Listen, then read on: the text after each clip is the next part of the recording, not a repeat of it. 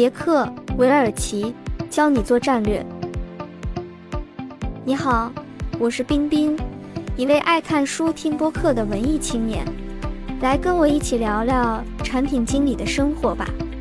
本档节目是与 Log PM 微信公众号合作为大家准备的。Log PM，一个对产品满怀热爱的公众号。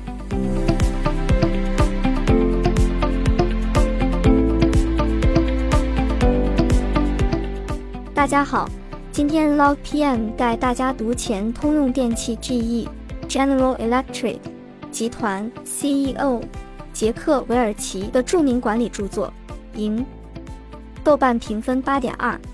产品经理们可以在这本书中借鉴杰克·韦尔奇的战略思维，助力你提高产品的竞争力。韦尔奇是一代商业传奇，他让通用电气市值增加三十倍。在他的书中介绍了自己的战略制定的方法，让我们一起来学习吧。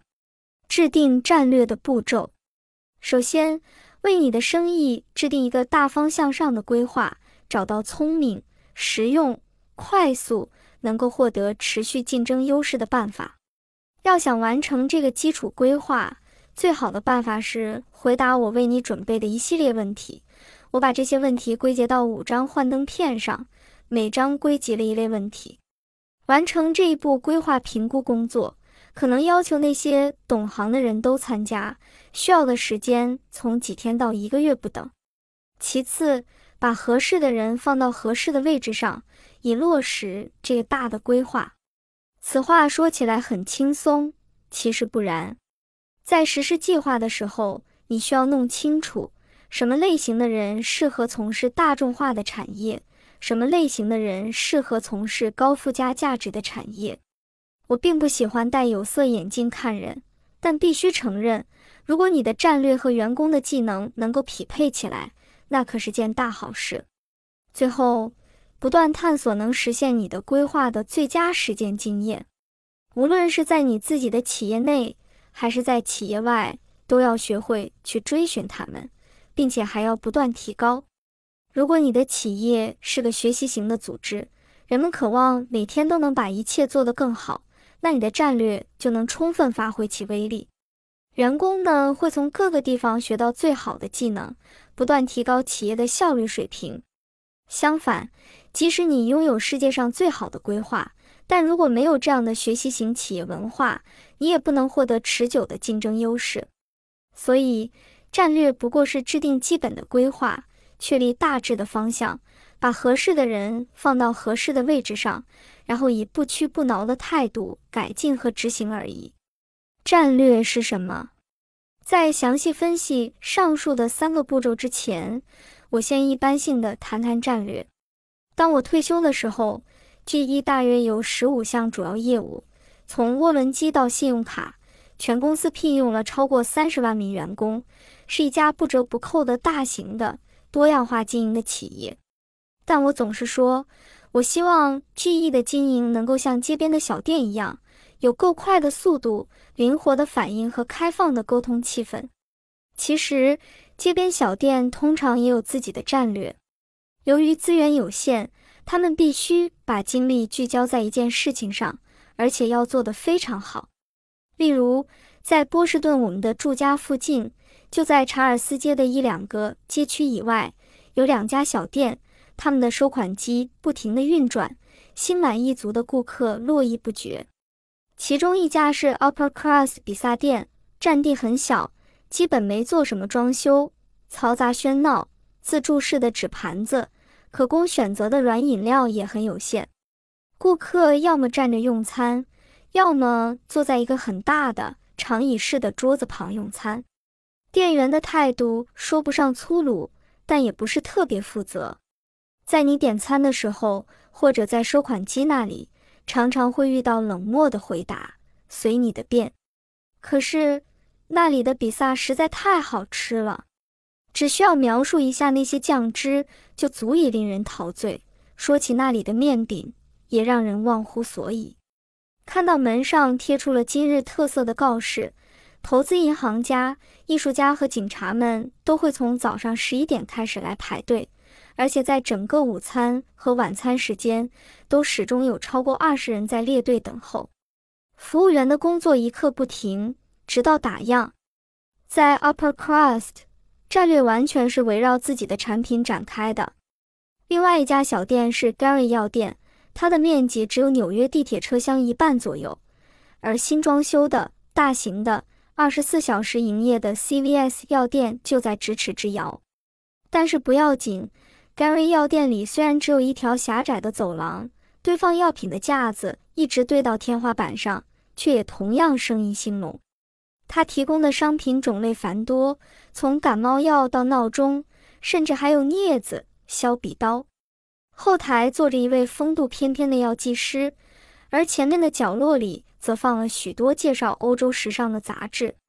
小店所销售的一切，正好反映了周围居民成分的庞杂。每当有客人进门时，店员都能直呼其名。高兴地为他们提供各种建议，从维生素到足底按摩机。小店还提供及时送货上门服务，每月顾客进行一次对账结算即可。在 Gary，战略完全是围绕自己的服务展开的。战略其实就是对如何开展竞争的问题做出清晰的选择。不管你的生意有多大，资金有多雄厚，你也不可能满足所有人的所有要求。看，除了资源配置以外，战略还有什么呢？当你屏蔽掉所有的噪声干扰之后，事情就是如此简单。战略其实就是对如何开展竞争的问题做出清晰的选择。不管你的生意有多大，资金有多雄厚，你也不可能满足所有人的所有要求。那些小店知道，要想生存下去，就得找到一个战略位置，在那里。他们可以战胜其他任何对手。其实，大公司也面临着同样的挑战。一九八一年，我成为 GE 的 CEO，随后发起了一项声势浩大的运动：我们要在每个业务领域都成为数一数二的领导者，要调整、出售甚至关闭现有的业务。当然，有人说这是我们的战略，但它并不是，那只是溢美之词而已。所描述的事情不过是我们打算如何继续前进。我们不会再像过去那样继续留在没有竞争力的行业中。争取成为行业领导者的运动不过是一种宣传工具，它的目的就是改善我们的多样化经营，而且也确实发挥了效用。我们的战略其实是有更加明确的方向，即 GE 将要逐渐放弃那些已经成为大众化行业的领域。而更多转向创造高价值的技术型产品，或者是转向销售服务而不是实物的行业。作为战略行动的一部分，我们需要大规模的提升自己的人力资源、人才，并空前的关注其培训和发展。这样的战略抉择是在二十世纪七十年代做出的，当时我们遭受了来自日本企业的沉重打击，在电视机、空调机等行业。我们在传统上保持着合理的利润率，可是日本人迅速地使其走向了大众化。在失利之后，我们疲于招架。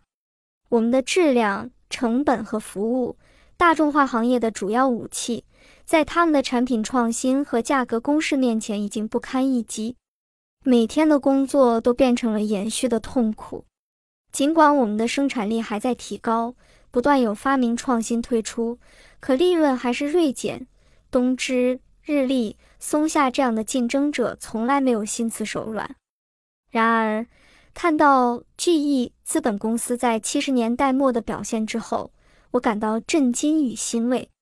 在金融服务行业赚钱是多么容易，特别是与 GE 报表中的其他行业相比而言，那里并没有什么工会，也没有外国竞争，却有无数有意思的。创造性的方法可以给顾客提供差别化的产品和服务。我还记得看到我们的人开发出了新型的带私人标签的信用卡计划，以及在工业融资市场中找到一个又一个突破之后，自己是多么振奋。那些利润丰厚的项目虽然说不上唾手可得，但是也不遥远了。成为 CEO 之后，我知道记忆离那些大众化的行业越远越好，而靠创造高附加值的行业越近越好。因此，我们分离了电视机、小家电和空调业务，以及一家巨型的煤炭公司——犹他国际 （Utah International）。我们也因此加大了对 GE 资本的投资，收购了 RCA 公司、美国无线电公司，包括 NBC，把资源投入能源、医疗。飞机引擎和机车领域新技术产品的开发，我们今天处在一个激烈变革的时代。那么，GE 为什么能在长达二十多年的时间里坚持一个战略方向呢？答案在于，如果大方向正确，又有一定的宽度，则战略并不需要经常改变，特别是还可以有新的项目补充进来。出于这个目的，多年以来。我们发动了四个运动来持续推动公司的总战略，那就是全球化、附加服务、六西格玛以及电子商务。此外，我们的战略之所以有这样持久的生命力，最主要的还是因为它建立在如下两个牢不可破的原则上：大众化是糟糕的，人才决定一切。实际上，我们采纳的所有关于资源配置的决定，都是建立在以上的信念上。诚然，有的企业善于在大众化的商业环境中取胜，戴尔电脑和沃尔玛公司就是这样的伟大案例。他们在成本、质量和服务等方面都掌握了主动权，从而在极端激烈的竞争中赢得了胜利。但那样的过程也是极其艰苦的，你不能犯任何错误。我的建议是，当你思考战略的时候，要考虑反大众化的方向。要尽量创造与众不同的产品和服务，让顾客离不开你。把精力放在创新、技术、内部流程、附加服务等任何能使你与众不同的因素上面。如果走这条道路，你即使犯一些错误，也依然可能成功。理论就是这些，让战略切实可行。要制定切实可行的战略。第一步就是确定可以获得持久竞争优势的大方向，或者说对如何去赢的课题给出有洞察力的解答。要做到这一点，你就需要探讨我所说的那五组问题，沉浸其中，绞尽脑汁，最后给出自己的答案。在做这项练习的时候，我还假定你已经预备了一个战略，不论你是把它写下来，还是只记在脑海里。如果你有一个很出色的工作团队，坦率、精明，对事业充满激情，敢于提出不同意见，那么完成这样的功课将是一件很有趣而鼓舞人心的事情。如果集中力量去做，只需要花费几天到一个月的时间就足够了。接下来就是行动的时刻了。幻灯片一，今天的竞技场是什么样的？一，在你所属的行业里。都有些什么样的竞争对手？他们是大是小？是新企业还是老牌公司？二，在全球市场和每个国家的市场里，这些企业各自占有多大的份额？你的企业对哪个市场更擅长？三，这个行业有些什么特征？是大众化的、高附加价值的，还是介于这两者之间？是长周期的？还是短周期的，它处在行业增长曲线的什么位置？决定利润率的主要因素是什么？四，每个竞争者的优势和劣势有哪些？他们的产品是否出色？各自在研发上花了多大力气？各个对手的销售能力如何？其企业文化在多大程度上是业绩导向的？五。这个行业的主要顾客有哪些？他们有怎样的购买方式？多年来，我常常会感到惊讶，因为从这样简单的闭门讨论中，可能衍生出无数的热烈讨论。实际上，在同一间办公室里工作的人，对于同样的竞争环境，却往往有着完全不同的观点，这是屡见不鲜的。承认自己所在的行业是真正的大众化行业，那种滋味的确让很多人感到痛苦。例如，不管我们花费了多么大的努力，还是几乎不可能让 GE 汽车业务部的人接受这样的现实。我参加了无数次会议，会上这些问题被提出来，然后人们就投入多少资源去做研发和营销来使该产品保持特色的问题开始争吵不休。这张幻灯片上的另外一个重要问题是关于市场的规模。太常见的情形是，人们总是喜欢自封为市场领导者，最后却往往限制了自己拓展市场的步伐。我在前面的案例中介绍过，GE 曾发起跻身每个行业前两名的运动，这个计划在不经意间也发挥了消极的作用。十多年以后，我们突然认识到。各个部门的主管对于自己市场的定义越来越狭窄，以使他们所占据的份额显得很大。我们立刻提出了改正意见，各个业务部门都必须这样来定义自己的市场。他们在任何市场中所占的份额都不能超过百分之十。在这个限定下，人们就必须找到新的增长思路，而发展的机会也就突然变得无处不在了。在那些讨论会上。我是这样谈论市场定义的：既然我常常是坐在椅子上，那我就要听众们把自己想象为椅子制造商。他们可以把自己的市场定义为我通常坐的那种椅子，有弯曲的金属扶手、蓝色的布料和活动自如的轮子；也可以定义为所有类型的椅子。但是，他们最好还是把自己的市场定义为所有种类的家具。看看吧。这些定义的区别会导致市场份额出现多大的差异，以及给战略带来多大的影响。就是这样的讨论显示出第一张幻灯片的意义之所在。一场内容丰富、题材广泛的讨论，把每个人的解答都放到一起，最终的目标就是确定前进的大方向。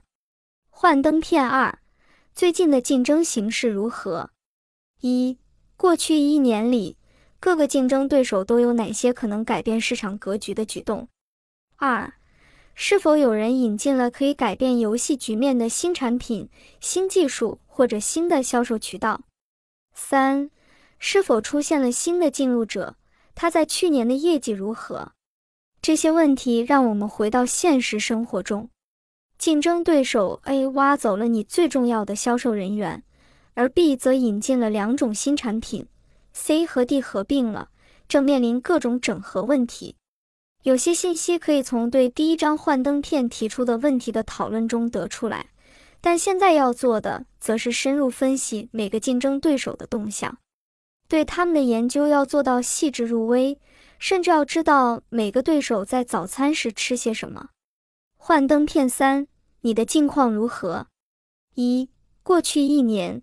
你的表现对市场竞争格局有何影响？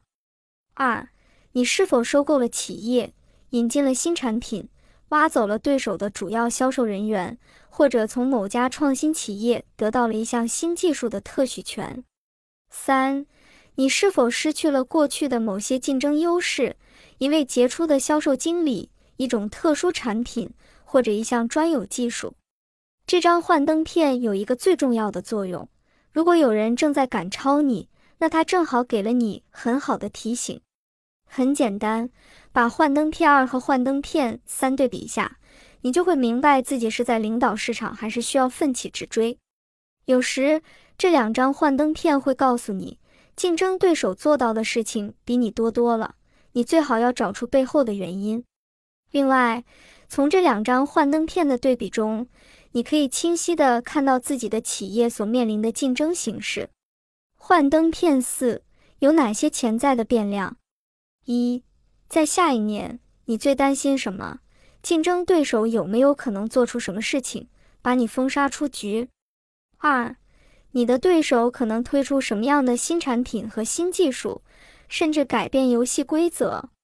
三，会不会发生针对你的兼并收购？这些问题有可能是绝大多数人容易忽略的，或者他们没有给予他们应有的重视。在回答这些问题时，大多数人会低估对手的力量和潜能。他们暗含的假设经常是，竞争对手的表现还是会像幻灯片一中那样，而且以后也永远不会改变。例如，在二十世纪九十年代，GE 飞机引擎产业的工程师就曾以为。他们已经为波音777飞机设计出了完美的引擎，GE 九十，这种新设计的机器能产生高达九万磅的推力，这让我们耗费了十亿美元。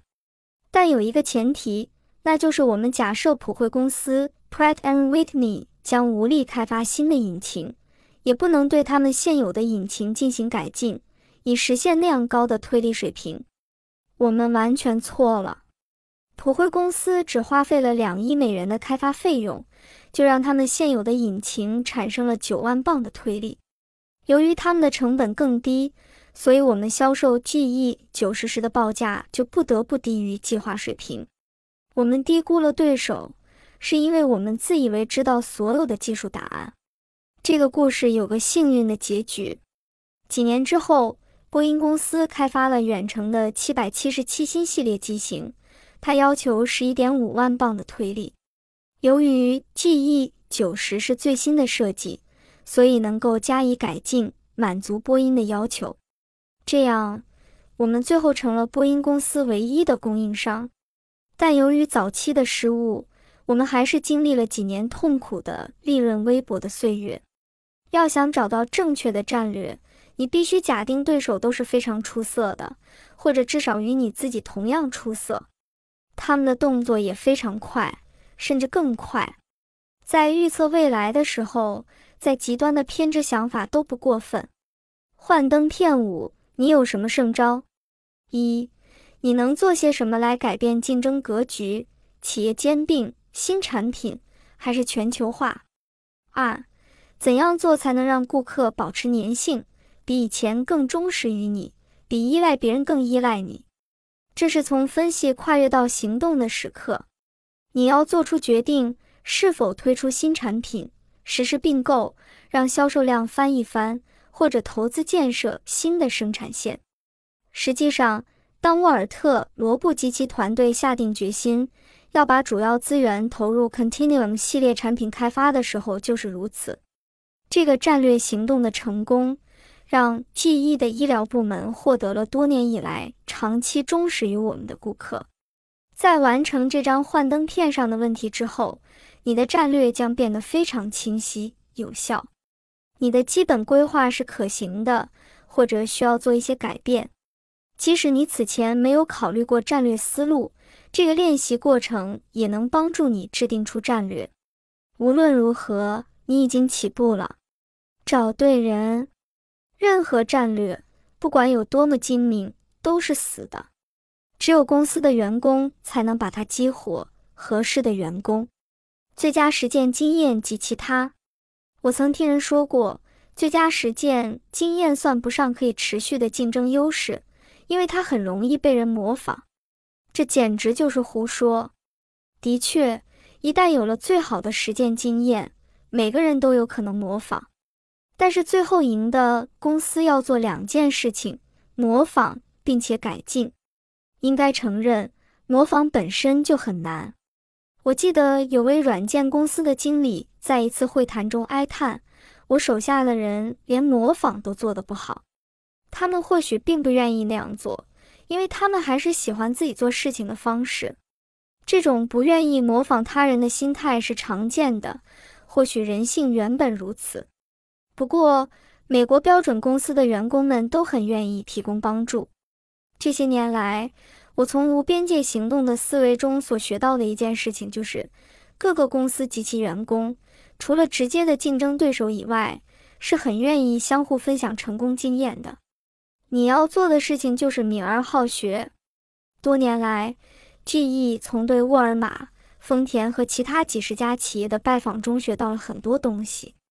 我们内部也彼此学习借鉴，在 GE 每季度举行的各业务经理参加的例会上，我都要求与会者介绍自己业务中最好的实践经验，供别人参考。假如某位经理人想介绍一个并不适用于其他业务部门的经验，那我们会把他踢出去。总结，看吧，我并不想把战略问题过分简化，但你也不应该为他而痛苦。找准正确的方向，把合适的人放到合适的位置上，然后疯狂的工作，比别人都做得更好，进而每天都去寻找和改进最好的实践经验吧。这是一期关于产品经理的节目，小伙伴们感觉如何？如果你对 Log PM 的内容感兴趣，可以直接搜他的微信公众号 Log PM，从而获取到更多关于产品经理的精致内容。